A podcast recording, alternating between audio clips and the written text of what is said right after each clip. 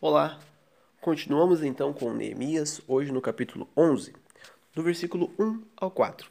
São poucos versículos, mas tem coisas legais para a gente aprender e entender talvez ali. Uma das coisas que a gente consegue ver é que o povo já passou por todas aquelas etapas de reconstrução de Jerusalém. Primeiro o templo, depois o muro, depois a leitura da lei, depois até a aliança com Deus, e se comprometendo com isso. E agora eles estão na fase onde eles querem repovoar Jerusalém. Os líderes do povo e também sacerdotes, levitas e outros também vêm morar em Jerusalém para que o templo funcione para que todas as atividades e sacrifícios e tudo mais funcionem.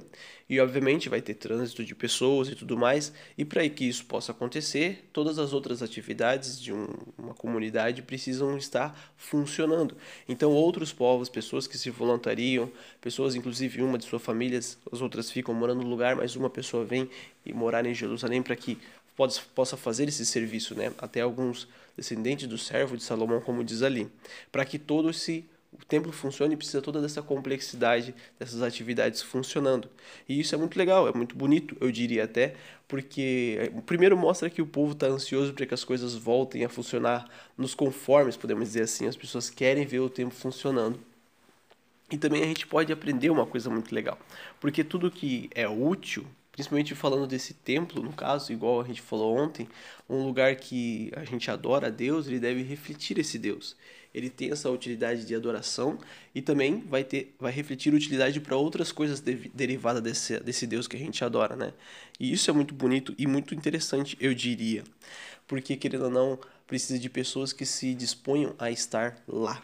Tudo que é útil precisa de cuidado. Já provou pensar nisso?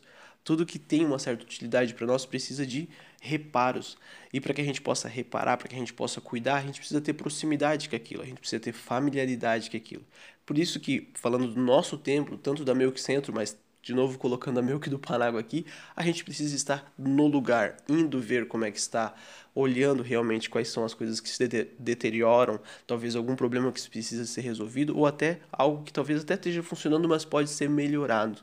E é isso que a gente percebe que o povo, agora se comprometendo a estar lá, vivendo lá, com as atividades todas, está fazendo.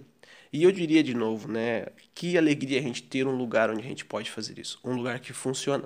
Já parou para reparar a complexidade de atividades e, e ligações de, de, de, de, serviços e outras coisas todas precisam para que a Milk possa funcionar, para que ela possa acontecer? Como eu falei também, o lugar que a gente adora a Deus precisa refletir esse Deus.